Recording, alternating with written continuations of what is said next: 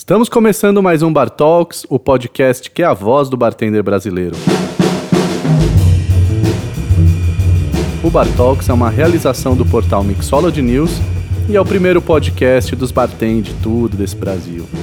É a história do bartender sendo contada pelo próprio bartender, sem filtro e sem censura. Eu sou o Marco Della Roche e te convido para uma resenha impagável com Laércio Silva, conhecido como Zulu. Seja muito bem-vindo. Opa, obrigado, satisfação estar aqui. Um, um momento de prosa ainda mais falando desse universo tão encantador que é o nosso e ainda com figura aí, como voz me ser. Oh, muito obrigado. Para quem não conhece o Zulu, então eu vou fazer aqui uma leve, uma pequena introdução desse rapaz aqui. O Zulu é baiano de Jequié. É Amargosa. Cap... Oi? Amargosa. Eu vou falar disso também. Eu vou falar. Mas sendo ah, assim, amargosa, por que de quê? Ah, por, é, porque deixa que eu vou falar disso. Você vai saber já já que eu guardo aqui para você. É capoeirista, é batuqueiro, é bartender com passagem nos últimos oito anos por bares como Madeleine, No Bar, La Maison é Tombé, Anexo São Bento, Vista Bar e, por fim, Candeeiro.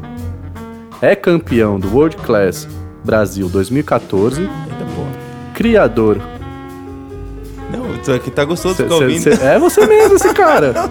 Quem que é esse cara? Criador da primeira marca de bitters brasileiros que leva o seu próprio nome e também de um canal de YouTube sobre cachaças, que é o Molhando a Palavra.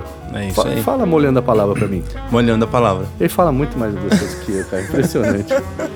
Mas principalmente, mais importante, é mais um pai de um Francisco que está aqui nessa mesa. É Seja muito bem-vindo, é Lulu. muito bom.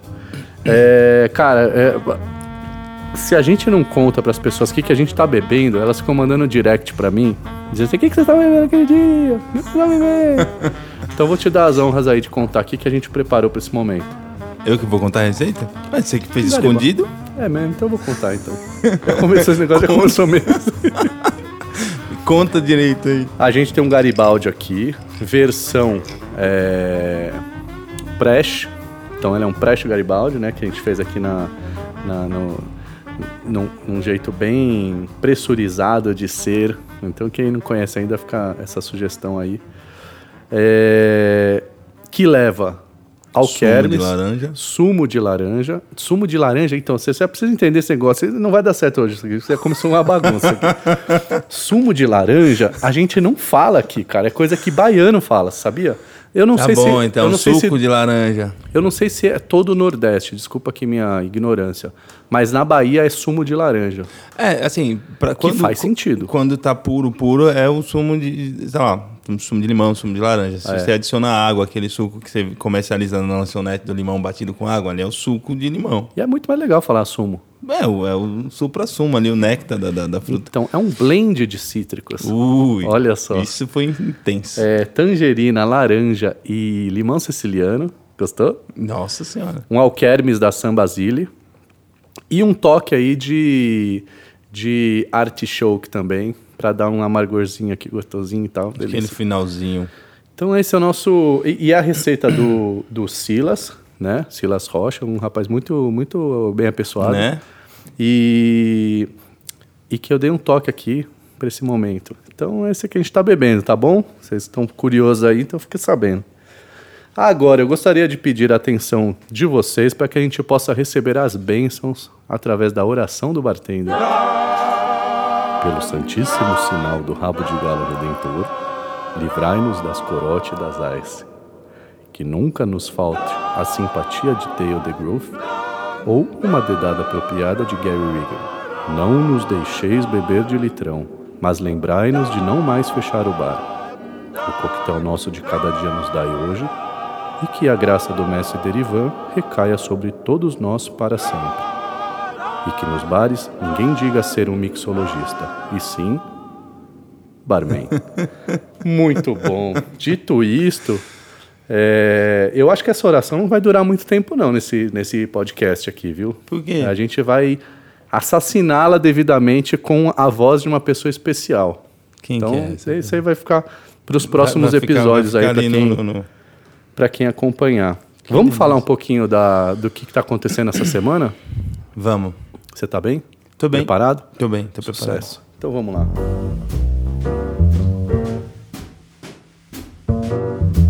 O Frank, aquele bar incrível que fica ali no Maxfield Plaza em São Paulo, e um dos 50, dos 100 melhores bares do mundo, né? Lançou essa semana a nova carta. Você ficou sabendo disso? Fiquei sabendo, vi pelas mídias sociais. É a quinta carta. Eu, eu acho que ele lançou. Foi essa semana mesmo que eles lançaram. É, a quinta carta, desde a abertura, né? Exalta a combinação. Olha que bonito. Do ar, da terra, da água e do fogo, que daria origem ao quinto elemento. É tipo, vai planeta! Lembra disso? Com a batuta do Spencer, a carta tem 17 drinks, sendo que 9 são criações e 8 são releituras. Então não vejo a hora de provar lá e vida longa ao Frank e, e ao Todo Spencer também. O Spencer, Muito bom. Você percebeu que a gente. eu- é uma impressão que eu tenho, que a gente saiu de vez daquela geração de cartas de coquetéis que são totalmente autorais Sim. e que as releituras, né, a interpretação de um clássico pela mão de um bartender passa a ser muito mais interessante hoje em dia? É, eu acho que isso é, é muito do, do, do, do- Como é que fala? Dessa nova. Esse novo comportamento de consumo, né? Tipo, é, eu, eu, eu até hoje, assim, eu acredito muito no clássico para aproximar as pessoas da coquetelaria. E, e quando eu comecei, acho que quase a maioria dos bartenders é mais difícil de você se identificar assim, né? Você ter esse filtro. Mas à medida que isso vai sendo replicado por mais pessoas é, e você começa a olhar o consumidor final com um pouco mais de cuidado também, não só pensar no coquetel, na receita, isso e aquilo, é, você acaba voltando ali uma. Não, é nem, não sei nem se a palavra é voltar, mas você acaba reconfigurando ali a, a caixinha e, e, e, e trabalho clássico, saca? Tipo, Sim. mas isso, e aí ao mesmo passo, é, tem que considerar também que é, na coquetelaria lá fora também, nas principais potências, também tem esse trabalho com o clássico Sim, revisitado, sim, né? sim. Então não dá pra negar que tem um dedinho do que os caras já estão já tão Sim. fazendo há bastante tempo lá fora. Sem dúvida. Nosso, assim, não lá fora no sentido de bajular o, o internacional, mas como a coquetelaria não é uma coisa nossa, a gente tem as referências das cidades mais antigas, né? As, Ah, e é escolas, mais- né? E é mais maduro lá Sim, também, né? sim. Tem uma. Eu, eu acho que. Pode, pode beber à vontade aí. Posso beber? Vou Pode. pegar mais um pouquinho de Garibaldi. Pode botar. É, enquanto isso, eu vou falar de mais uma novidade que foi essa semana passada, na verdade. É, a abertura do Braseiro Atlântico. Ficou sabendo dessa também? Brasileiro Atlântico, não. Não ficou, não? Não. Abriu lá na, no Fashion Mall, em São legal. Conrado, Rio de Janeiro, o novo bar e restaurante do Tato, Tato Giovannoni. Ah, eu Nosso vi, eu vi no querido. Instagram. Alguma... Sim. Vi sim, vi sim, vi sim, vi sim. Pra quem não sabe, o Tato, ele tem o Floreria Atlântico, que é um bar... É o, é o bar mais bem colocado nessa lista aí dos 100 melhores bares do mundo. O, o Tato, inclusive, é, é- como ele é muito influente né, né, na cena internacional, é, teve um ano que eu tive dificuldade para entrar no 50 Best Bars e ele que me colocou no, da, na, como, é- é que fala? Com o meu travado ali na porta, não tava conseguindo entrar com, com o e-mail que eu tinha e ele que me colocou para dentro. Eu Aham. tava até conversando com ele semana passada sobre a premiação que vai ser daqui a pouquinho. Sim. né? Enfim, e aí por isso que deu esse branco do bar, mas sim, eu tava ciente. Cara, o Tato também é uma pessoa que um dia vai estar sentado aqui, ele vai contar a história. Eu vou dar essa. essa. essa só esse gostinho aqui dessa história. Pode lembrar, vai ser É, legal. O dia que a gente quase foi preso em Estocolmo. Sério? Eu, Tato, Marcelo Vasconcelos e companhia. Por a quê? gente quase foi preso, a, a polícia apareceu em dois segundos. E o resto eu vou contar mais pra frente, isso aí, em algum dia Caraca. que ele estiver sentado aqui. A culpa não foi nossa, porque a gente é pessoas de garbo e elegância, né? Então. E aí o Tato. De ele- garbo e elegância, isso é legal. De Você garbo, gostou? Eu gostei. Garbo e elegância. O Tato, ele já teve um negócio no Rio de Janeiro, você lembra disso? Sim, lembro. Foi, é, era na praia, né? Era o Atlântico Rio. O Atlântico Era um Rio. quiosque na Barra. Uma das coisas mais legais que. Puta, cara, eu lembro. Olha, olha que loucura. Eu lembro que eu estava, eu, Tony Harion, Uhum. Ah, caramba, mais dois gringos e mais alguém do Brasil, eu não lembro agora, me deu um branco. E a gente estava voltando da, Copa, da, das Olimpíadas, que era lá na Barra, no cantinho da Barra, e a gente estava voltando pela Avenida da, das Américas, um puta de um trânsito sem fim. E. E a gente falou, cara, a gente tá do lado do Tato. Vamos encostar aqui, descemos, fomos pra praia, comemos um peixinho assado, tomamos um drink, à beira do mar, aquele puta trânsito rolando. A gente falou, quer saber? Fiquem aí, vocês, os trânsitos, e a gente fica aqui. Então, dito isto, olha só, o Brasileiro Atlântico só tem uma grande um, mudança aí nesse layout do antigo negócio, que eles foram pro shopping, né? Mas o estilo acaba vindo próximo, assim. Mas acaba sendo uma. Eu, eu vi o cardápio e, pelo que eu senti, é uma gastronomia de, do mar, né? E, e, e os coquetéis que a gente já conhece que deve vir coisa boa por aí, né? Ah, sim. Então, sim. muito bom. Legal. Vamos falar de mais novidade? Vamos. O papo tá bom aqui. É, eu tô aproveitando para absorver, porque eu já peguei duas aí, ó. Aí, tá vendo? Não, Você sabe que Tato vai- um descuido. Que eu já sabia. Você sabe o que vai acontecer do dia 21 ao dia 27 de setembro?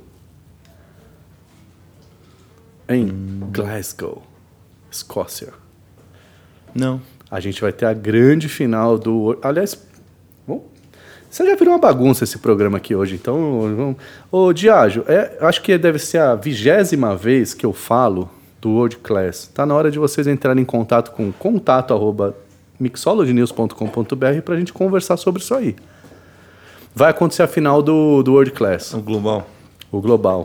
O Brasil já tem o seu campeão a caminho, né? Que é o Gabriel Santana Estarei lá com do ele amanhã Benzina. no Guest lá no Guilhotina. Você vai estar? No Guest lá com ele e o Kennedy. Aí, tá vendo? Trio de no campeões. Guilhotina. Mas o pessoal não vai saber que você tá lá porque hoje, na verdade, é sexta-feira. Sacou? Essa é uma questão que a gente faz um. A gente entra no tempo e espaço, de Entendi. repente é sexta-feira. Entendi. Sacou? E ninguém sabe como que isso acontece. É, por sinal, eu acho que a, a maior loucura do, do- dessa, dessa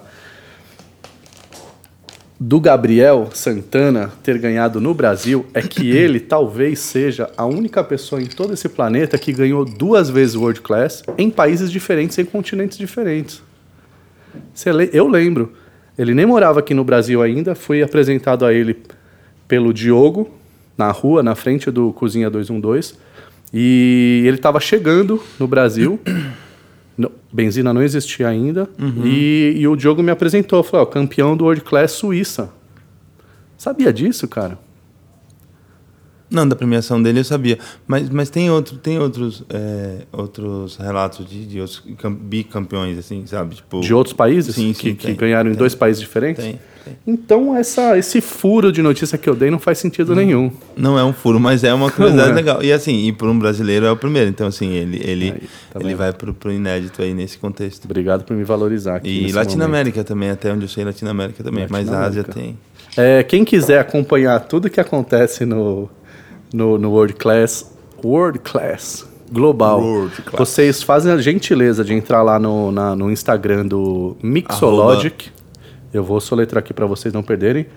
Mix, M-I-X, underline, ou underline, L-O-G-I-C. Tá bom? Se não pegou, volta aí, 10 segundos, vê de novo.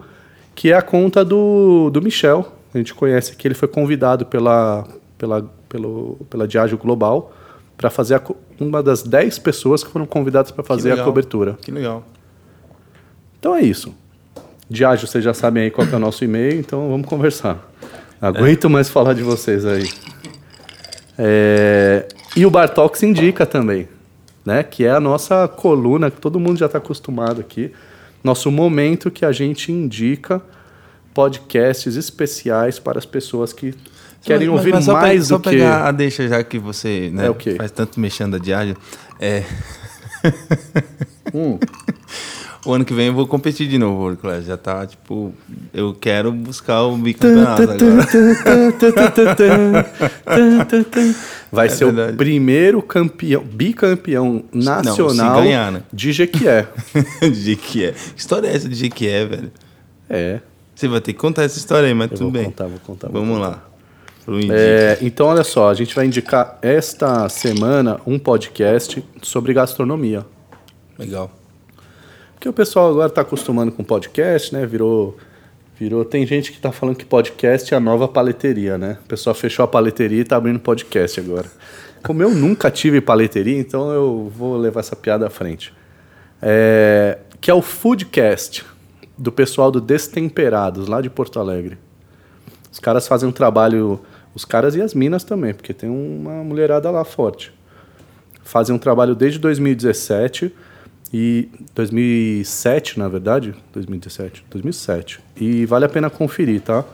Eu ouvi essa semana um episódio que falava sobre um tema muito importante para você bartender que está louco de vontade de falar algumas verdades por aí. Apropriação cultural gastronômica, né? O quanto a gente conhece sobre os produtos e o quanto a gente finge que conhece e coloca uma verdade que não é aquela sobre aquilo, né? Isso acontece bastante. Então, fica aí nossa dica, pessoal do Foodcast. Vai lá no Spotify, vai no, no, no site dos Temperados, vocês vão ter acesso, tá bom? Atenção, se você sabe de alguma novidade que vale a pena compartilhar, manda pra gente no nosso Instagram, arroba Mixologynews, ou se não, pelo site, que é o pelo, pelo e-mail, que é o contato arroba mixologynews.com.br. Mano Zulu, vamos falar Ei. papo, papo reto agora. Papo reto.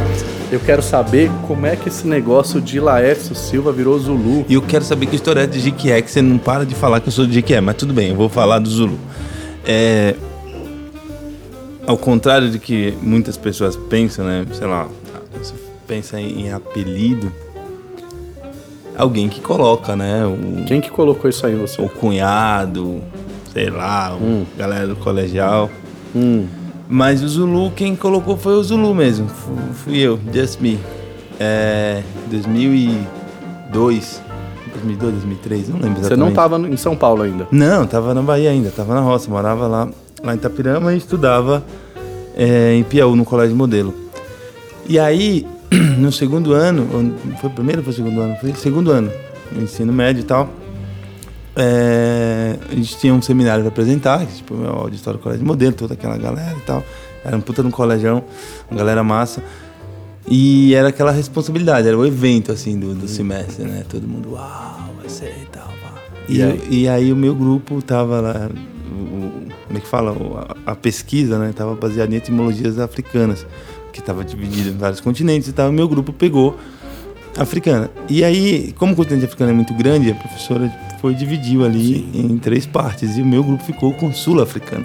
E esse é um negócio que eu, eu aprendi na marra, é, fazendo muita besteira, mas que hoje é super importante.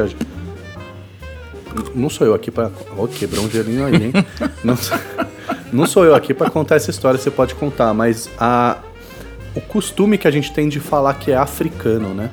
Como se não tivessem lá, sei lá, 20, 30 países, cada um com o seu mundo, com a sua cultura, com o seu negócio, tudo. Ah, sim, mas, mas como regiões. continente, né, acaba, acaba, acaba sendo, porque era muito macro, não era, uma, não era até então não era uma cultura pontual ali. Sim. Tipo, pegou ali, geograficamente falando, pegou aquele, aquela extensão e falou, vamos picotar. E aí você.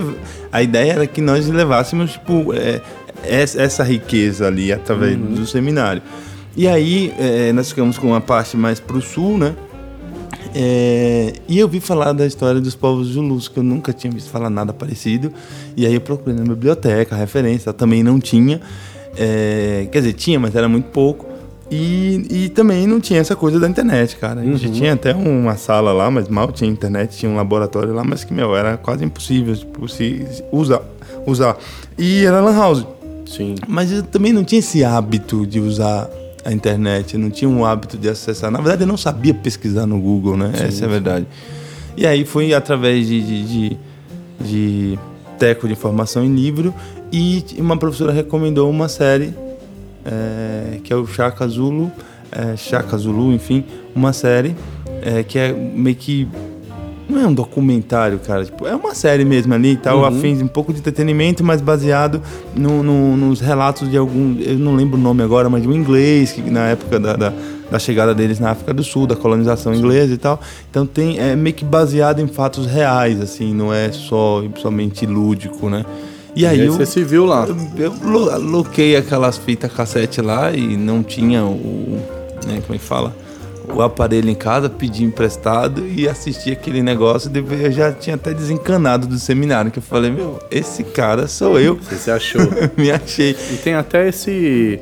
É, cada região da África tem os seus traços, né? De, é, de feições, de corpo, de altura, uhum. de. de é, como é que chama? É, tom de pele, né? Uhum. E, e, você, você se viu naquele. Não, eu não, me, eu, não, eu não me apeguei muito nessa, nessa, hum. nessa questão do, do, do, fenótipo, assim, né? Que é. Lembrando um pouco até da, da, da Lucy, minha professora de biologia, porque eu queria ser biólogo, né? mas é uma outra história, né? Cheguei a prestar vestibular e tudo mais, meu sonho é ser biólogo e tal. E que é esse traço externo, né? O que se consegue perceber ali a olho nu Sim. e tal. É, enfim, é, não foi isso que me moveu a. Porque eu nem fechei a história, né? Até a gente fez a apresentação, falei região, falei isso aqui, falei.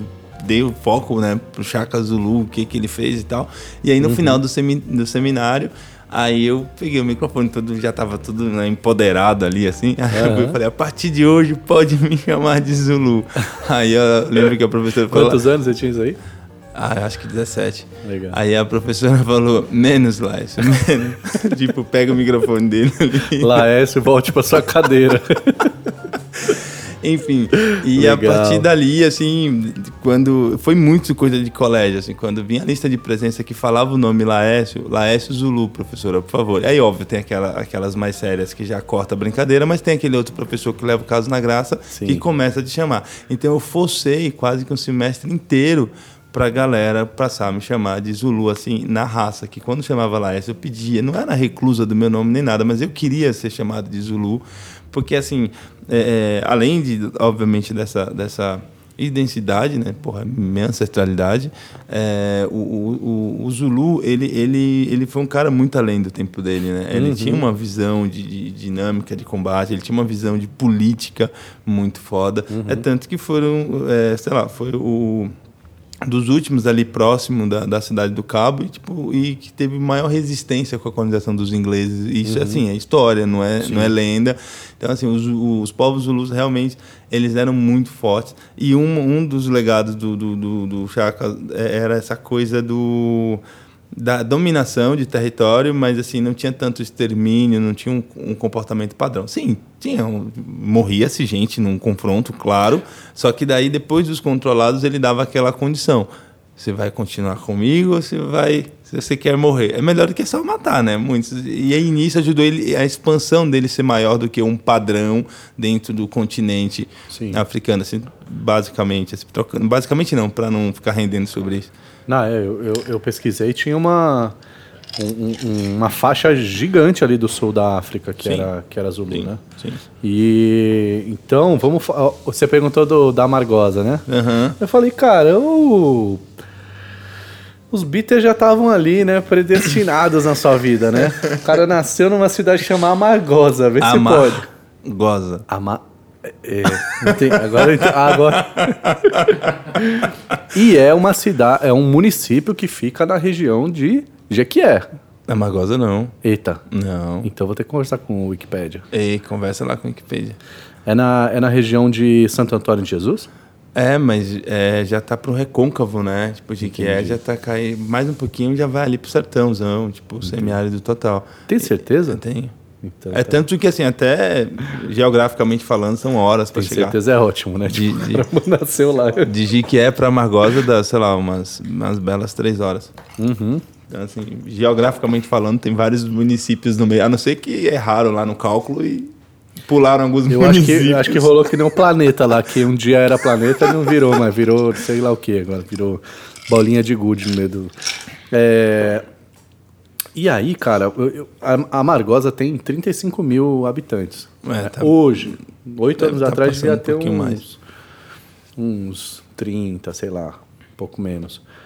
Igual a cidade do Marquinhos Félix. Ah, é? É. Que legal. Que é o Cariri. Mas acho que deve ter um pouco mais, porque quando eu tava por lá já tava beirando os 32.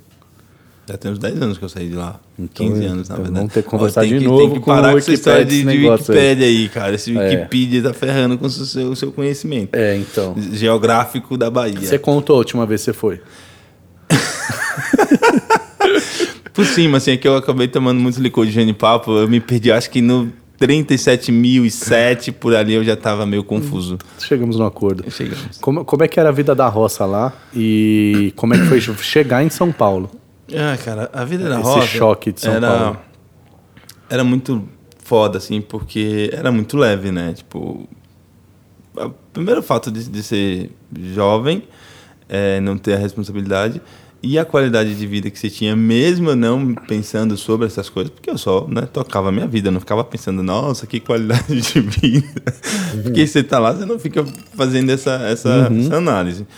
É, mas era uma coisa muito bacana, tipo, é, meus pais tipo, sempre trabalharam bastante, mas sempre teve uma relação, a gente sempre teve uma relação familiar muito boa e nunca nunca passamos necessidade, assim, já passamos necessidade num ciclo que meu pai ficou desempregado e tal, mas foi um ciclo curto, assim, mais ou menos seis meses, foi bem difícil, mas foi um ciclo, assim, na minha vida inteira que eu me lembro, foram só esses seis meses que foram bem difíceis, assim, e tal, e aí depois a coisa retomou e tal, e, e eu tinha um, um- um- um- uma, uma rotina muito é, colégio, capoeira. é, eu comecei a beber meio que quase que num padrão ali, final do 17 para o 18 e tal. Não, não, não, não tinha, não tinha muito essa coisa de, de, de beber muito novo, escondido ou não. Eu comecei a beber basicamente depois do 17, assim. É, então era uma, era uma relação muito leve e muito próxima da fazenda, né? Tipo, meu pai é vaqueiro até hoje, tá na mesma atividade, né? cuida da- do mesmo grupo de fazendas, vai expandindo na, na- nas terrinhas dele lá, é, mas fazendo a, mesma coisa que é o que ele faz com paixão, é o estilo de vida, assim, não é só uma questão de, de- de profissão, né? E eu ajudava muito ele, mas era, era, era muito por querer, por, por paixão, assim. É tanto que é, na transição entre se eu ia fazer biologia ou não, eu estava pensando em fazer veterinária para continuar trabalhando com ele. É, e eu, eu dividia as, as atividades com ele, assim, tipo, às vezes, sei lá, ele perguntava, perguntava logo cedo que que ele, para que, que parte que ele ia cuidar do gado e eu fazia de outra. Eu fiz muito isso, assim, junto com ele, lado a lado ali, porque era uma coisa que me motivava muito e eu aprendi muita coisa com ele.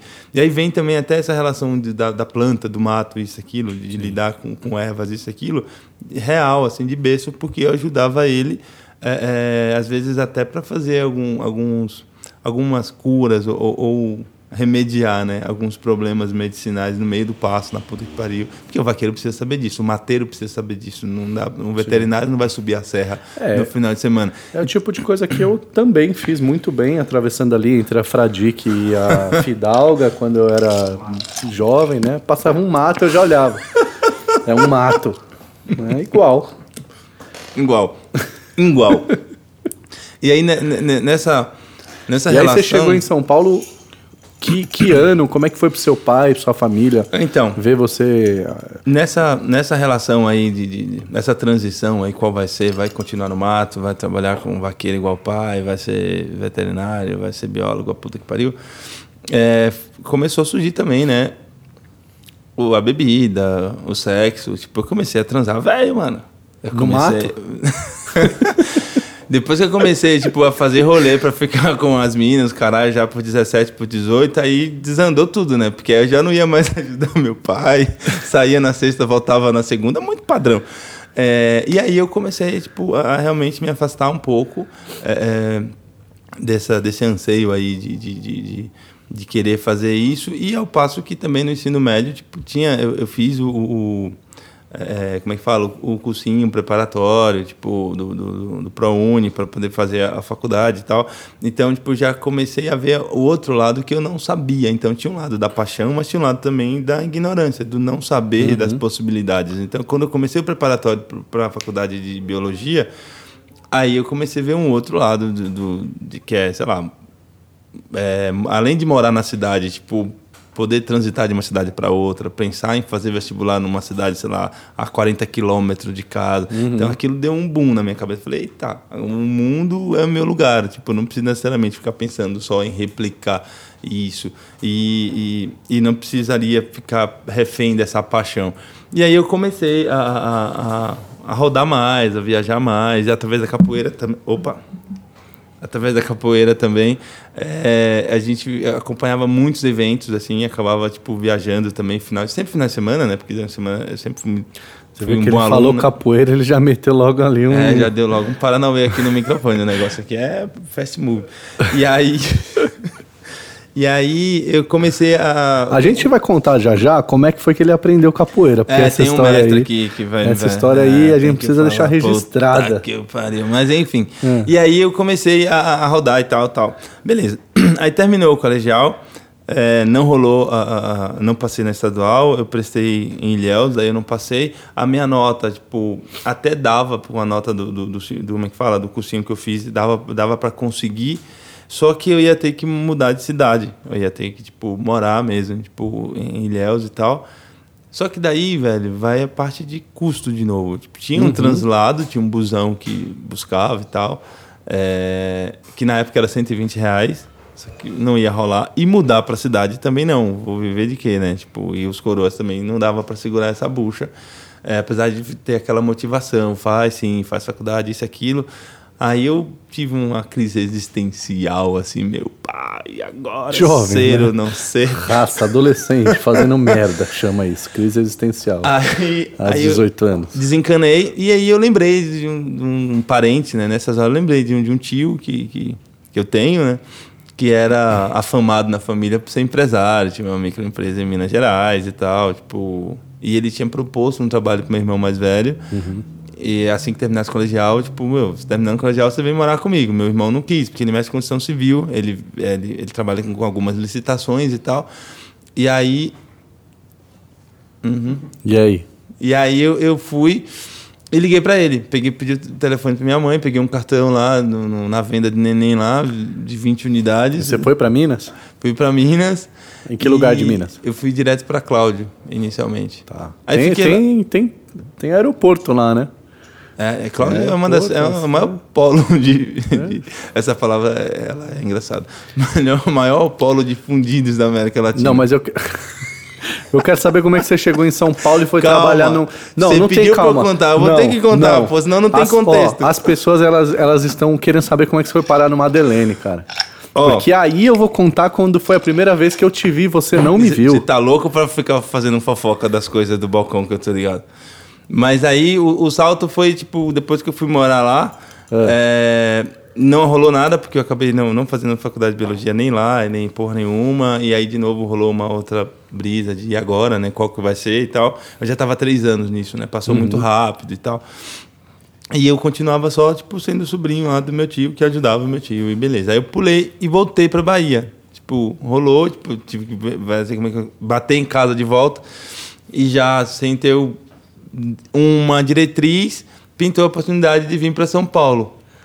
É, não é a oportunidade, pintou a deixa, né? A conversa de vir para São Paulo. Um...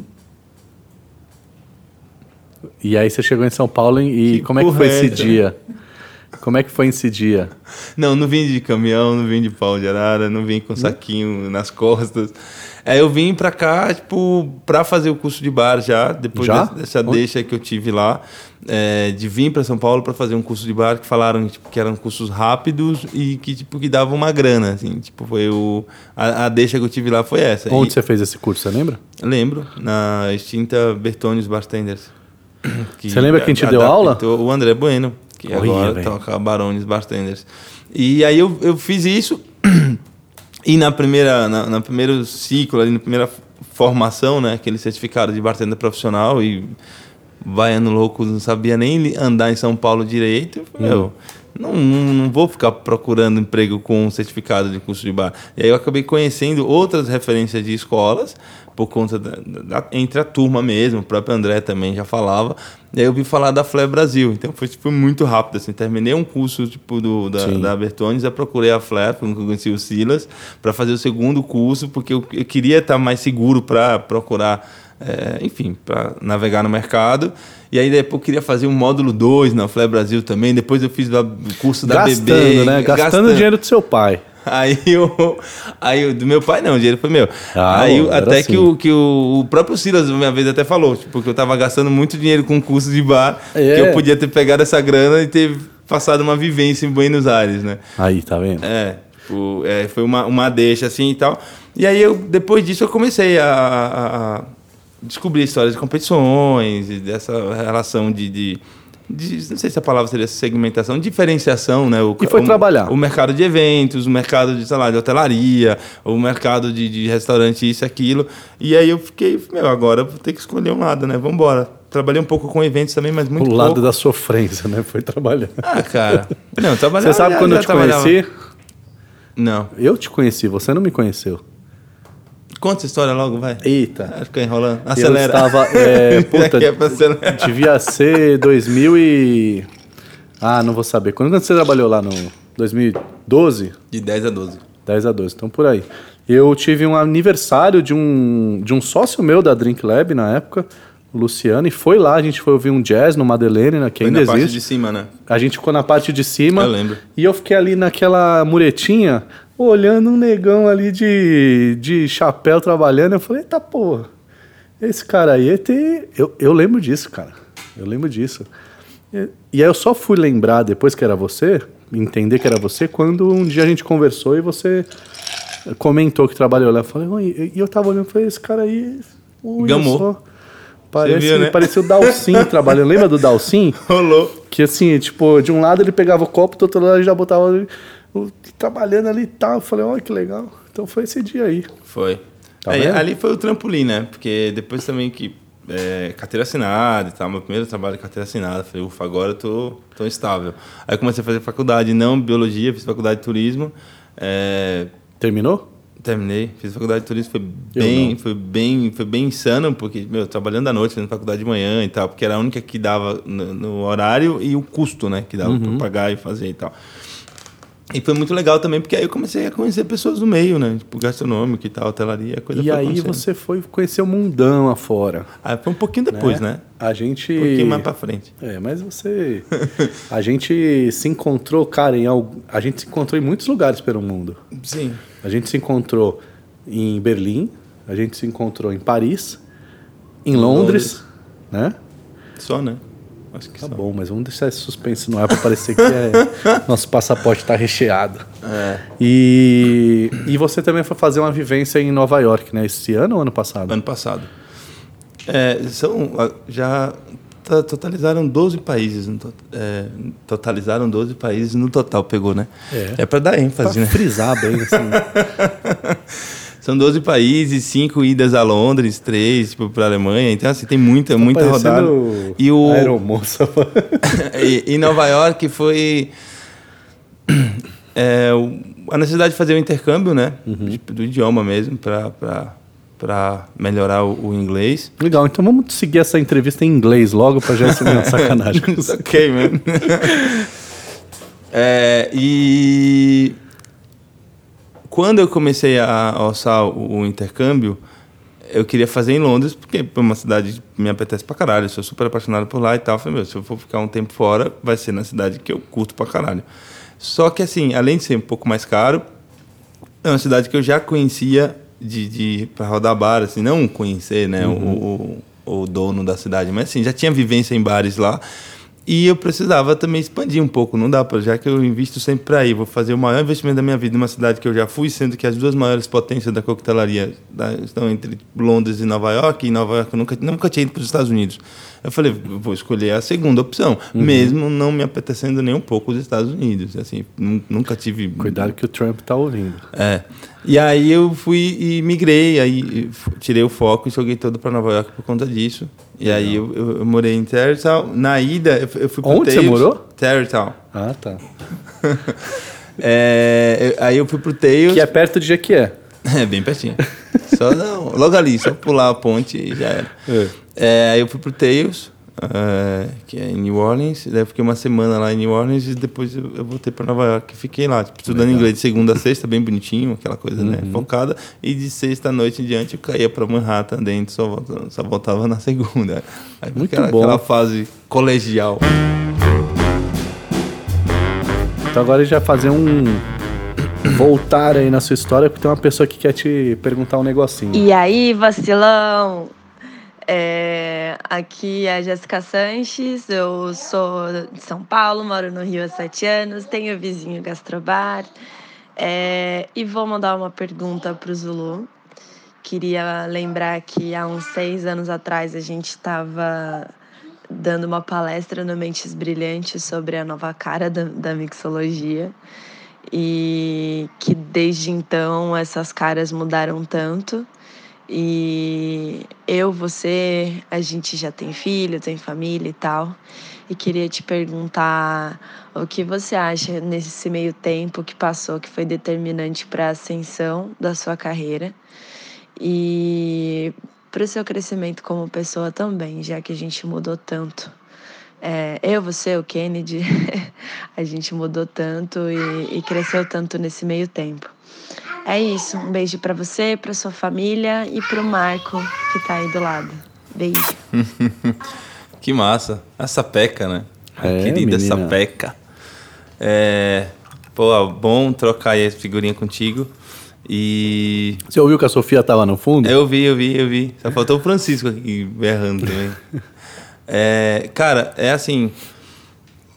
É difícil identificar um, um uma palavra, ou, melhor, um ponto específico assim de, do, do, que foi o, o alavanca aí, o combustível.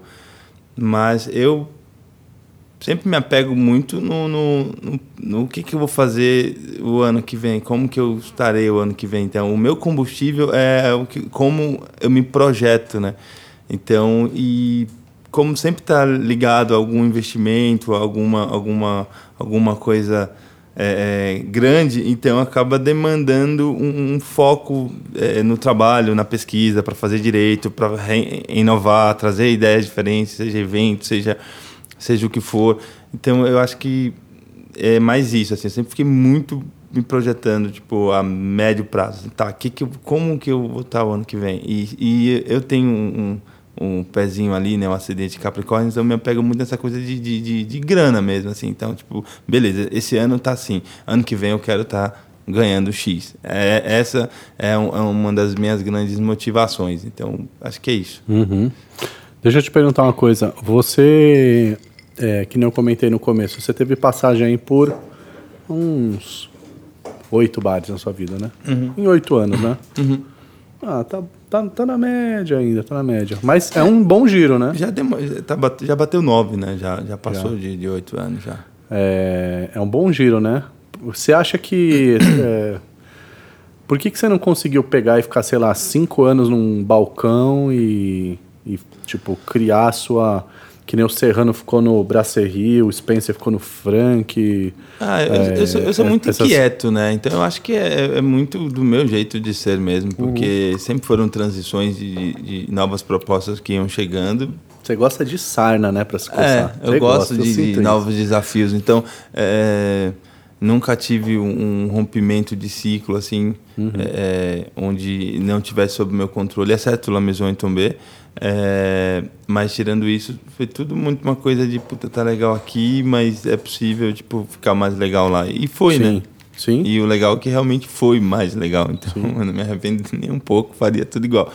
Acho que é isso. nunca fiquei muito na paixão ali de 10 anos no, uhum. numa, num balcão. Eu não ia conseguir em hipótese alguma, cara. Eu me cobrava, sempre me cobrei muito para não é, desvincular de projetos com menos de um ano. Sim. Isso é um, sei lá, não sei exatamente porquê, mas meu, pelo menos um ano, vai, pelo menos um ano. Menos uhum. que isso fica meio esquisito. Saiu com seis meses, saiu com sete meses, é meio esquisito. Uhum. Então é isso. A única projeção que eu tinha é essa. E o legal é que eu acho que você é um dos caras que mais conseguiu trabalhar. Vai, posso contar na mão as pessoas que eu imagino. É, mais conseguiu trabalhar criando um público cativo que quando você chega em algum balcão você dispara ali nas suas redes sociais as pessoas, pô, vamos tomar um drink do Zulu agora naquele lugar, né? é, a, a, grandíssima maioria dos bartenders não conseguiu ainda, ou não percebeu, e o Bartox está aqui para lembrá-los, né? Que, que a gente tem esse poder também, né? De, através da hospitalidade, se conectar com o cliente, fazer dele uma carteira de clientes sim, e sim. levar para os lugares. É né? essencial também, né? Porque no final das contas, é, é preciso fechar a conta.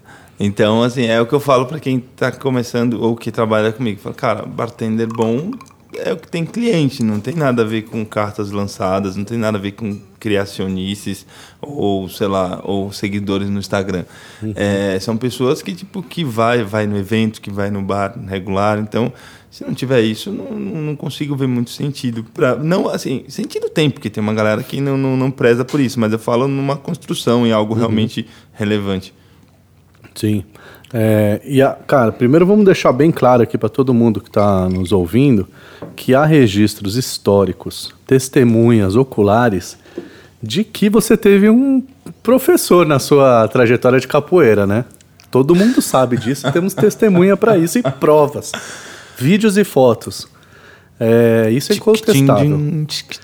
É, como é, e como é que é essa sua ligação aí dessa? Eu acho que desde a sua família você já traz esses laços, né, da, da cultura afro-brasileira e, e tudo mais, nordestina e tudo mais, né? Uhum. Da umbanda, da capoeira. Sim. É, de onde vem isso aí? Como é que você?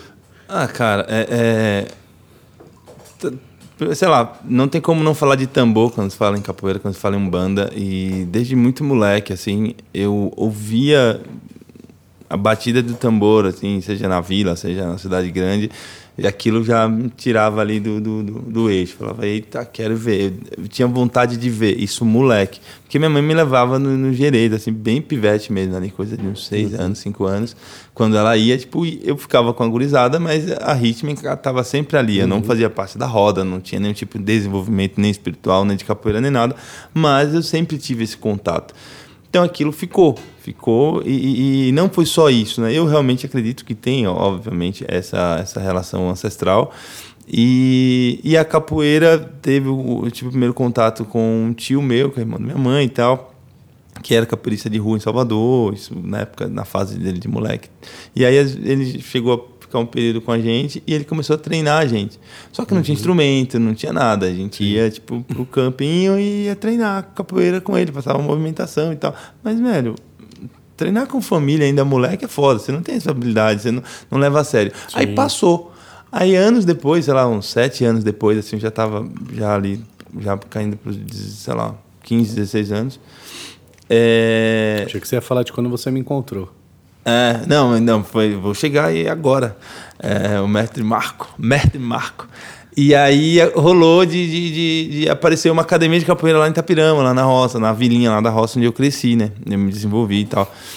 E eu falei, meu, como assim? Né? É isso que eu quero pra minha vida. Tipo, uhum. eu vou começar a treinar. E também tive a paixão de pensar em fazer carreira, ser professor e tal, de capoeira, aquela coisa toda. É, e. E porque não é só esporte, exercício, é, né? É, mas assim. É, é rítmico, é, cultura, é religião também, de alguma forma. É, é política também, é né? Política. É política também. Então, assim, nesse, nessa primeira fase eu não tinha esse engajamento, nem, era muito paixão, quero fazer, quero ficar foda, quero dar aula, quero. Aí começa também aquela coisa do, do da conversa, né? Todo mundo, meu, capoeira não dá pra fazer carreira, tem que sair do Brasil para ganhar dinheiro com capoeira, que o brasileiro não valoriza. Então lá na roça a gente já falava disso, né? Tipo, o brasileiro uhum. não valoriza capoeira, não paga. E é tanto que quando abri a academia tinha dezenas de, de, de, moleques fazendo. Passou três meses, sei lá, tinha oito, porque tipo, era a coisa do, do calor do momento, mas ninguém levava a sério de verdade, não uhum. tinha incentivo nem da escola, nem dos pais. É, porque essa, essa coisa da, da cultura de berço africano desenvolvida no Brasil, ela sofre com marginalização em todos os lados, né? São Sim. Paulo, na roça, em tudo que é lugar. E aí eu é, continuei ali já com uma conscientização melhor, já comecei a conhecer mestres, comecei a participar de seminários, tipo, e aí já se falava desse resgate da cultura negra. Então, o primeiro passo é, dessa, desse de, de, sei lá, de não chamar o meu cabelo de cabelo ruim, de, de sabe, assim, começou lá ainda, eh, mora antes, muito antes de ser bartender, tipo, uhum. na época do colegial, e o próprio colégio também, já comecei Sim. a fazer parte de alguns grupos de uma galera que tinha um, um pensamento melhor para a região e para a época e tudo, e aí eu comecei a sabe, ali me sentir mesmo tipo preto ali e falar disso com muita tranquilidade, não com ar de inferior, porque no interior Sim. tem muito disso. Se é alguém com aparência de poder aquisitivo maior ou com pele clara, eh, normalmente a negrada já fica meio com aquele, aquele receio até de, de, de, como é que fala expor uma opinião e tudo porque tem esse complexo de, de inferioridade tipo, sim. é, é, bem mas faz parte. Você acha que é, como é que isso influenciou a sua o seu trabalho coquetelaria assim? Eu penso no banzeiro é, como um, um, um cara embora eu não tenha ouvido você contar a história dele é, para mim ele tem uma série de gatilhos ali que e, e você leva para várias cartas, né? Então, é. que, fala do banzeiro aí. O cara, o banzeiro, ele o, o Dreu Rosa, uma vez ele Dreu Rosa lá de Porto Alegre, lá né? de Porto Alegre, é, do spoiler. Ele falou: "Você é muito apelão, Zulu. Você é muito apelão. Como que se faz isso?" Tipo, pega uma base tão, tipo, é, é, acessível, né? De, de, de, de, fácil comunicação ali uhum. no gole das pessoas mesmo, leigo, enfim, das pessoas de modo geral. Uhum. É, e aí traz esse, essa identidade ali e tal, porque ele, ele tem um estilo, né, uma estrutura sensorial próximo de dois coquetéis muito populares, né, tipo, é, o Sours e até o próprio Moscow Mule, a versão uhum. brasileirada sim, da, da, da, da, mistura, né. E a ideia nasce, cara, de, de meu lugar é, de, de, de, meu lugar de fala né, na, na, coquetelaria que eu me identifico muito com o estilo dos do cítricos, os sours, assim, Sim. ponto. Que é o que vende, né? É, cara, eu me identifico, eu tô falando do pessoal mesmo, Sim. assim. Tipo, eu gosto de fazer, eu gosto de, de beber também. Então foi por isso a, a questão da cachaça amburana. Tipo, é um estilo de cachaça que eu gosto bastante e eu queria trazer essa, esse deixar claro que tinha que ser uma cachaça de amburana na mistura, até para replicar isso, que é para começar também, de alguma forma, a esclarecer para o empresário, para o consumidor também, que não é só cachaça. Tem um DNA ali. Tem um DNA ali. Então, tipo, o banzeiro veio por esse lado também. E a espuma de gengibre, além de gostar bastante, ainda mais do, do, do estilo que eu coloco no, no, nas casas que eu atendo consultoria e tudo, que é bem mais picante, isso e aquilo, uhum. é bem mais picante. Ela tem essa identidade. Picante para mim, né? Porque para você... Deve ser, não. É, e aí veio, veio, pelo apelo estético também, que é essa coisa de multicolorido, chama a atenção das pessoas. Eu acho bonito e, também. E tem um, um molejo ali no, no vinho, né, no meio. É, ali, que, ali é o. Ali é que o... pra mim ali é o, é o, é o chacoalho do. ali é Bahia, minha da porra. Tem que, tem que ter o pegado é. ali. Legal. É, já ouvi uma. uma é, não é que eu já ouvi, que foi, foi o Zé, da, da, da o Júnior, né? Da casa de Eda ele a gente estava conversando, então, eu gosto muito dele, a gente fala bastante sobre essa questão de, de cultura africana e tal. E aí ele falou do termo banzeiro, é, num, num, contexto que eu nunca tinha escutado antes e, e, e, e não é tão lúdico, mas é legal abordar também, porque faz a referência a, a, ao distanciamento né, do, do, negro da terra dele e tal, ao deixar a África e tal. Não é uma tradução para saudade, mas é algo próximo disso. É, o banzo ele vem desse, desse vazio aí, dessa carência uhum. aí, tipo, é, de, de, de de família e dos seus. Sim. E em contrapartida, você pega para o norte. Uma saudade ali, que eu não sei de onde. É, mais ou menos isso. Assim, mas no caso dele, sabe, porque ele não sabe de onde por estar aqui, Sim. mas conscientemente está tá totalmente é, é claro que é a distância da, da Terra-mãe. É, e aí tem um outro lado também que você vai para Belém, você vai para Manaus, lá para o norte, o, a, das nossas regiões que tem ali a, a, via fluvial como principal ponte de transporte e tal, uhum é muito comum você definir o estado do, da movimentação da água, o estado do rio, através do termo banzeiro. Tipo, você vai para. Eu estive em Belém, eu ouvi, inclusive. Que é a referência que eu tenho disso, é, que eu já fui em Belém, era isso. Quando o rio está agitado, eles isso. falam que o rio está com banzeiro. É. Mas de toda forma, está sempre atrelado a movimento. Isso Sim. é legal. Aí, que é aquele meinho ali é, do vinho que eu é. sempre achei que tinha essa então, bosta. Sempre tem essa. sempre tem essa relação com balanço. E ainda tem um outro lado é que é um pouco mais é, da, minha, da minha fase de moleque, assim. É, na Bahia, se você bebe até. Como é que fala? Dá uma relaxada na perna você fica banzeiro. Uhum. Então, sei lá, você passa no bar lá, toma vários shots lá no balcão, fala, bebeu tanto que saiu banzeiro. É, já, não é a conotação que eu, que eu quero trazer para o coquetel, mas não tem como não falar Sim. disso, porque, né, é, é um fato. E, e ainda tem um outro viés ainda, é, que meu avô usava vez em quando e tal, o banzeiro para definir o cara também arruaceiro, né? Tipo, que é o cara que gosta de confusão, vai para ah, é? carnaval, para isso aquilo.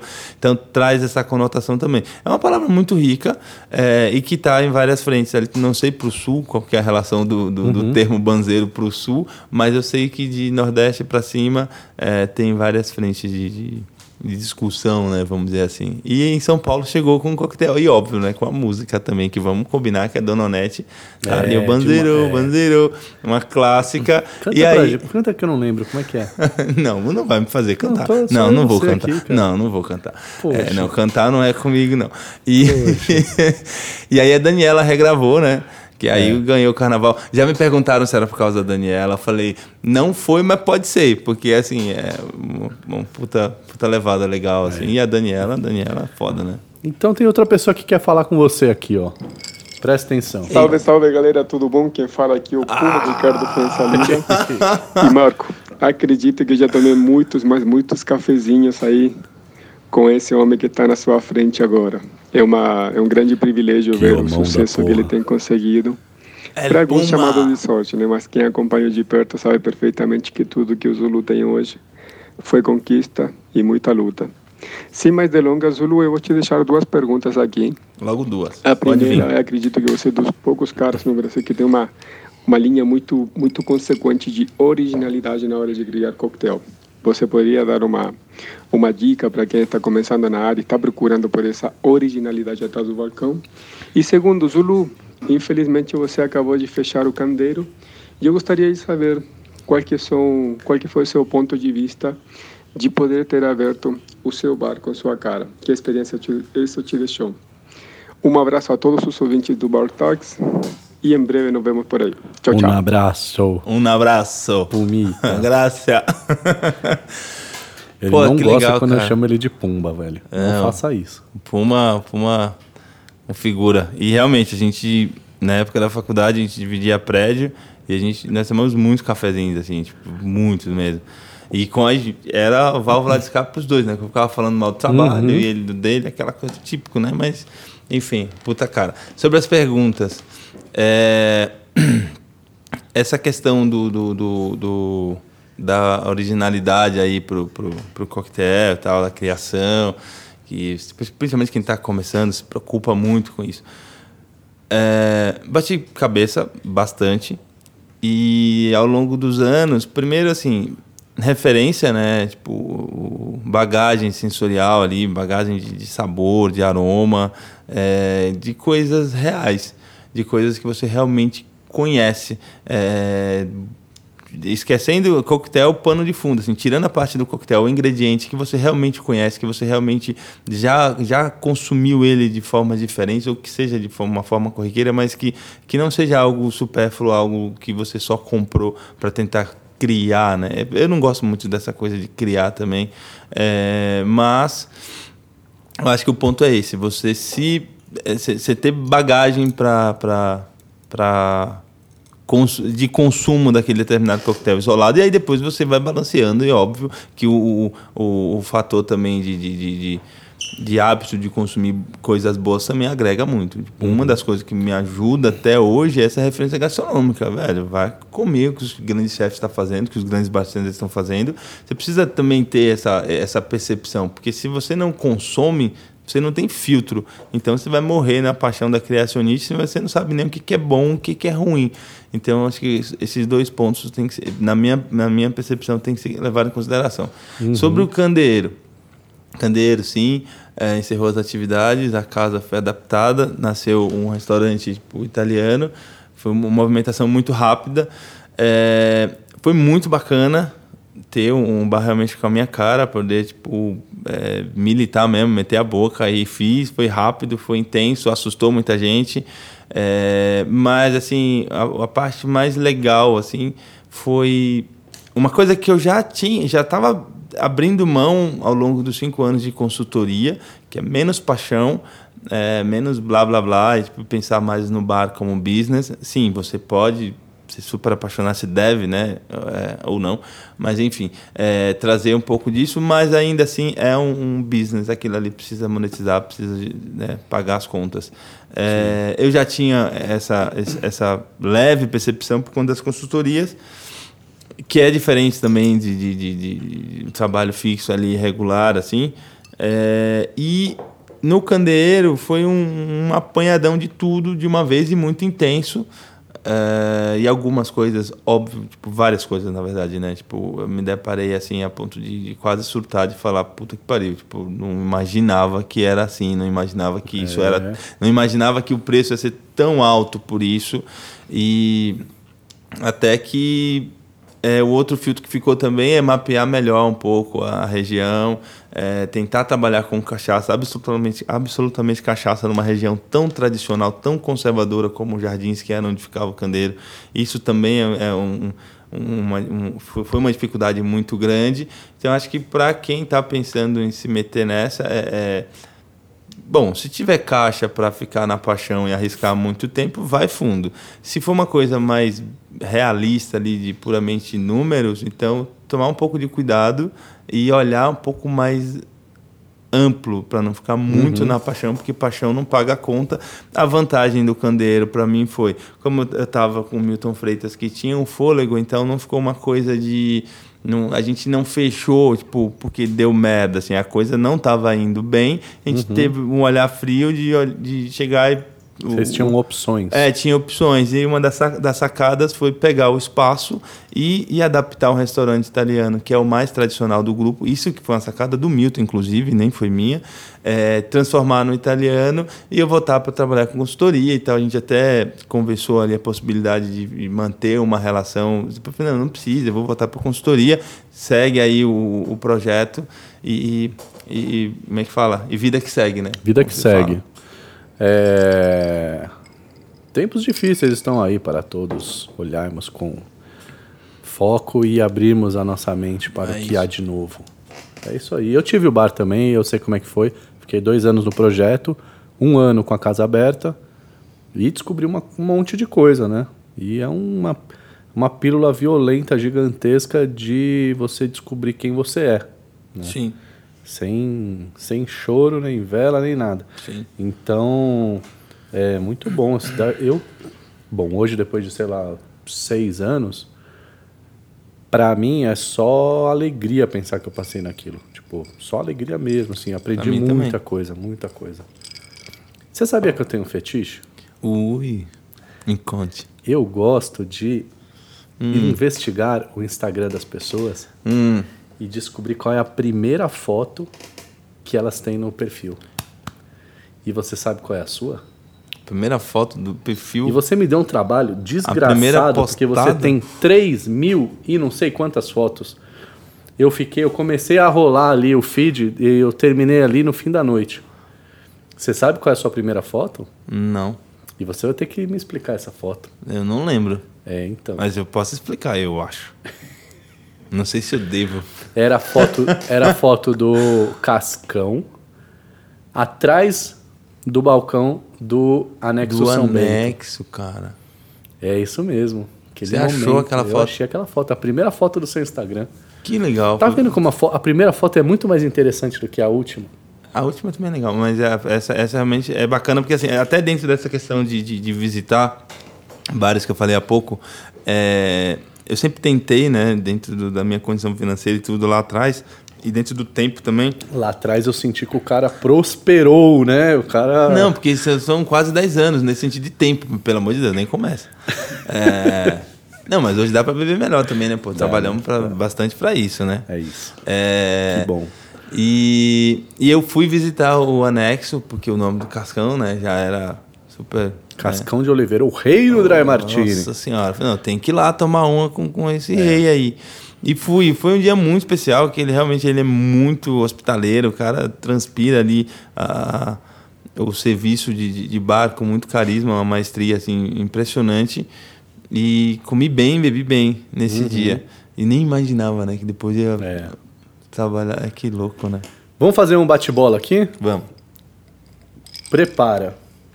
Cereja ou chuchu? Chuchu. Chuchu, muito bom. Pra que vocês, vocês sabem, né? Que a cereja às vezes é chuchu, né? Eu prefiro chuchu, cara. Um ensopado Então, de chuchu, meu Deus. Hospitalidade pra você, o que que é? Dádiva. Qual é o seu drink favorito hoje e por quê? Esse aqui. Ah, moleque. Porque tá aqui. então, pronto. Pra qual figura você gostaria de servir um drink e não conseguiu até hoje? Ah, cara. Esse cara tem que estar vivo. Tipo. Não, não precisa, Ah, não tá, precisa falou até hoje. eu- Ah, tá. Até hoje eu fiquei meio. Tá. Vou... Falar que você quer servir um drink para o Curupira. Ah, quem cara, eu, eu dizer? eu, né? eu, eu, eu teria um, um- Acho que eu ia chorar bastante se eu pudesse servir um, um drink ou uma dose de cachaça pro Mestre Bimba. Eita, Porra. nós. Que é assim, é- enfim, precisa falar o porquê, precisa, né? É bom, cara. Eu quero É. saber. Porque, assim, além de, de- de- de- do que se lê, né, a questão de ter organizado e tal, redefinida a capoeira, desenvolveu a regional e tal, mas quando você ouve do pessoal mais velho, tipo, de, de, Brotas, que eu já tive o privilégio de ouvir, os os tiozinhos ali, uma- inclusive umas senhoras também, sub 70, quase seus 80, eles, eles falam de Bimba com um, carinho tão grande, porque diz que, o- que, o- que o Negão era, era um puta de um figura no bairro, tipo, respeitava todo mundo, era um cara, assim, do bem e, e- e que transmitia respeito, assim, sabe, na, na localidade, muito além da questão da fama da capoeira e outra coisa, dentro do, do, da- do histórico da capoeira, nessa época e nessa região, falando de Salvador, é, os capoeiras mais afamados, eles eram muito arruaceiros, né? Os caras, quando bebiam, os caras batiam meio muito de gente. Era aquela bagunça desgraçada. Inclusive, tem, carrega um, um- preconceito muito grande, né? Daquele eh, pessoal de família, mais preocupado ali com os filhos, de não fazerem capoeira por conta de- dessa imagem Sim, do capoeirista que gosta de confusão, isso e aquilo. E o Bimba, eh, ele trazia justamente o contrário. Ele, primeiro que era grandão e tal, então assim, não, não dava para ficar brincando com, com, com, cabra. E segundo que a, a atmosfera que ele carregava em volta era de muita tranquilidade, sabe? De muita organização. E não de um cara que, que domina alguns golpes e que usa isso é, no carnaval ou no boteco, sabe? Então eu serviria pro mestre Bimba. Tem uma frase dele, tem uma frase dele que eu que eu não não me esqueço, que a capoeira é para todos, mas nem todos são para capoeira. É isso, cara. Capoeira que te escolhe, não adianta. É um negócio demais. É, falou aqui, né, o capoeirista aqui, né? Mas eu tenho, meu coraçãozinho tá, tá parado lá em algum lugar. É, você se arrepende de quê? Eita.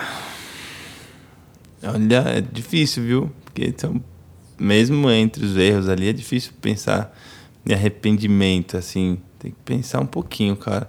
A gente tem tempo aqui. Ah, tá, eu acho que de não ter insistido um pouco mais na, na, na, na faculdade de biologia. Entendi. Acho que é a única coisa assim na vida que, que realmente poderia ser extremamente relevante. O resto, o erro, o acerto, que a vida Entendi. tira as arestas ali e tal. Tem tempo. Eu me arrependo de não ter feito a faculdade de filosofia que eu quis, sempre quis fazer na minha vida. Mas eu acho que daqui uns 10 anos eu tô lá sentadinho na cadeira. Legal. Se os terraplanistas não dominarem este mundo, né? Pelo amor de Deus. Quem você seria se você não fosse bartender? Eu acho que isso ficou fácil essa, hein? É, cara, tem duas opções, né? Hum. Eu estaria dando aula de capoeira em alguma cidade lá no interior da Bahia. Eu estaria com meu pai lá na fazenda, dos dois um. Uhum. Acho que isso é até difícil saber qual lado penderia, porque Uhum. a paixão era muito próxima. Sim. É, agora a gente vai pro nosso momento Nostradamus, tá? Que eu ia chamar isso de momento Mãe de Ná, mas eu acho que é- muita gente não conhece quem é a Mãe de Ná hoje em dia. É, um bartender, você precisa agora fazer uma previsão, cara. Previsão para os tempos futuros. Um bartender que você acha que vai evoluir, que você está vendo evoluir muito nos últimos tempos. E quem é essa pessoa e por quê? Você acha que essa figura daqui a alguns anos a gente vai estar falando dele, é, a história dele vai estar sendo contada de uma maneira especial? Ah, eu acho que dela. É, eu acho que a Carolina Passetti, tipo, nos próximos dois, três anos, vai desbobear, vai estar participando no bate-bola e contando a trajetória dela. Porque é muito sagaz, tipo, é muito apaixonada pelo, pelo, pelo, bar. E além da questão da paixão, tipo, leva a sério, escuta, é, corre atrás, está ali. É, trabalhei pouco tempo com ela, mas e primeiro por referência, né? Tipo, já foi indicação e tal. E um pouco do que eu vi é difícil ver aquilo, assim, falando até como consultor de bares, né? Uhum. É difícil ver. Então eu acho que isso. Acho é que a sim. Carolina? Patsete, a pronúncia acho que é Patsete. Escreve Prazete. Tá bom. Então, muito bem. A gente vai daqui a alguns anos, a gente vai checar isso aqui, né? Anote aí, é, tome nota. Você tem a oportunidade de falar uma alguma história é, que você pode, pode contar aqui. Você tem a oportunidade de queimar o meu filme, filme nesse momento, é, numa coisa que a gente viveu. É, tem uma, uma, uma mística aí que tem que ser desmistificada. Eita, não. Essa sua história aí de, de, de, capoeira tem que tirar a limpo. Vamos nos resolver aqui hoje, nessa Vamos mesa. Isso aí. É, conta. É, no dia do, do, do, piquenique lá, né? Da, da Leblon, no, no Ibirapuera, que foi uma tarde muito massa. Foi. Calorzão gostoso, depois choveu, Nossa. aquela e tal. E aí inventaram de, de fazer uma roda de capoeira lá e puxaram, começa, bate palma daqui, bate palma lá e esse menino resolveu brincar desses. Eu não estava treinando na época também. Eu também não, fazia tempo. Então, estávamos kits. É, e Alguns foi, um, anos. foi um, um, uma tarde muito bacana. Eu só preciso desmistificar, porque assim, é, ele joga muito mal. É, não é verdade esse negócio. Eu tava machucado essa época. Ah, desculpa, então, realmente. E na, a gente teve 15 segundos de alta performance ali. Rolou, rolou. E rolou. aí depois é que foi ficou complicado. aí ficou pesado, não é complicado, ficou, ficou pesado, pesado. Ficou pesado, é verdade. Então é isso, meu amigo. Me fala uma coisa, tem alguma coisa que eu não perguntei para você e que o mundo precisa saber sobre você? Eita, que delícia, né? Uou, deve ter, deve ter. Deixa eu pensar, deixa eu pensar, deixa eu pensar, deixa eu pensar. O que, que o mundo precisa saber de Zulu?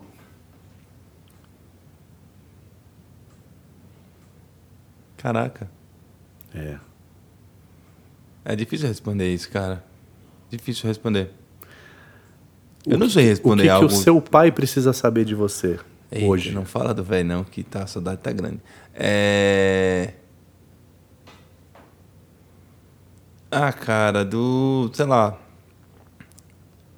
Do foco total que hoje tá, tá minha vida, assim, de ter uma, uma, uma, uma projeção melhor, tipo, pensando como, como negro, como um, um profissional do, do, de, um, de um mercado tão complexo, assim, para não estender muito, que dá, dá, dá vertente para tantas nuances positivas, 50% positivas, 50% extremamente negativas. É, e a preocupação de disso não afetar de maneira negativa, assim, sabe, na minha vida e no meu meio ali das pessoas próximas. Então, é, é, acho que o que meu pai precisa saber é que a busca é essa evolução, essa crescente, seja é, o financeiro também, porque afinal de contas vivemos no regime capitalista e sem, sem bons recursos você não consegue dar melhorias. Eu tenho um, um filho pequeno que eu quero que ele tenha, não é que dá mar de rosas, mas que ele tenha um alicerce é, para conquistar coisas muito maiores do que as minhas que eu conquistei até aqui e as que eu quero conquistar. Uhum. É, e eu acho que é isso, assim, e, e que realmente eu trago essa responsabilidade tanto com produto, serviço de bar e como cidadão também, como, como, como negro é, e como pai do Francisco, de estar sempre trabalhando e procurar ali é, quebrar a estatística é, e, e procurar tipo, sempre o melhor, sabe? No sentido é, para quem está próximo também. Estou falando uhum. só para mim, para o meu meio, seja no meu meio, a minha família do terreiro, de Umbanda, Postal Estrela Azul, seja no, no, no, no, Celeiro de Bamba, que é o grupo de capoeira do Mestre Flávio que eu treino, seja da minha comunidade de bar. Então, é isso que, que, eu, que eu almejo, assim, tipo, estar tá transitando nessas comunidades com muito respeito e trazendo eles, que já são, mas mantendo eles como uma família realmente sólida, sabe? Uhum. Muito bom. Então estamos chegando ao final desse Ah, Bar Talks. Foi uma gostoso. delícia. Muito obrigado pela sua presença. Espero que a gente volte a conversar muito em breve. É, E para você que está nos ouvindo aqui no Bar Talks, por favor, envie para a gente no Mixology News, contato arroba mixologynews.com.br ou pelo Instagram, quem você gostaria de ver nos próximos episódios. Tá? Nossa. Bom, Deixa o seu like, se inscreva no podcast, faz o Paranauê todo e, e compartilhe com o seu coleguinha de profissão, a dancinha que é é muito também. importante. Pedir pra fazer a dancinha no espelho é legal. É mesmo? É, Nunca pede, pedi, né? pede pra gente então. Faz a dancinha no espelho. Então, vamos ver o que vai sair disso aí. Zulu, quer falar alguma as suas últimas palavras? Ah, cara, te agradecer aí pe- pelo, pela oportunidade e, e que além de, de- de- desse papo gostoso é muito importante para a gente estar aproximando da comunidade de bar como um todo, é, como bartender, como pessoa. Então é muito e ainda mais sabendo a responsabilidade e o alcance que tem a Mixology News e o trabalho que você vem fazendo ao longo desses anos. Então é muito positivo mesmo, assim, além da questão do, do, do, do- respeito pessoal, é, nesse contexto também, tipo, mais abrangente, eu tenho que agradecer. Muito bom, então muito obrigado a todos vocês que estiveram até agora ouvindo a gente. Zulu, muito obrigado novamente. O Bar Talks é uma realização do Mixology News, primeiro podcast da coquetelaria brasileira, é a voz do bartender brasileiro.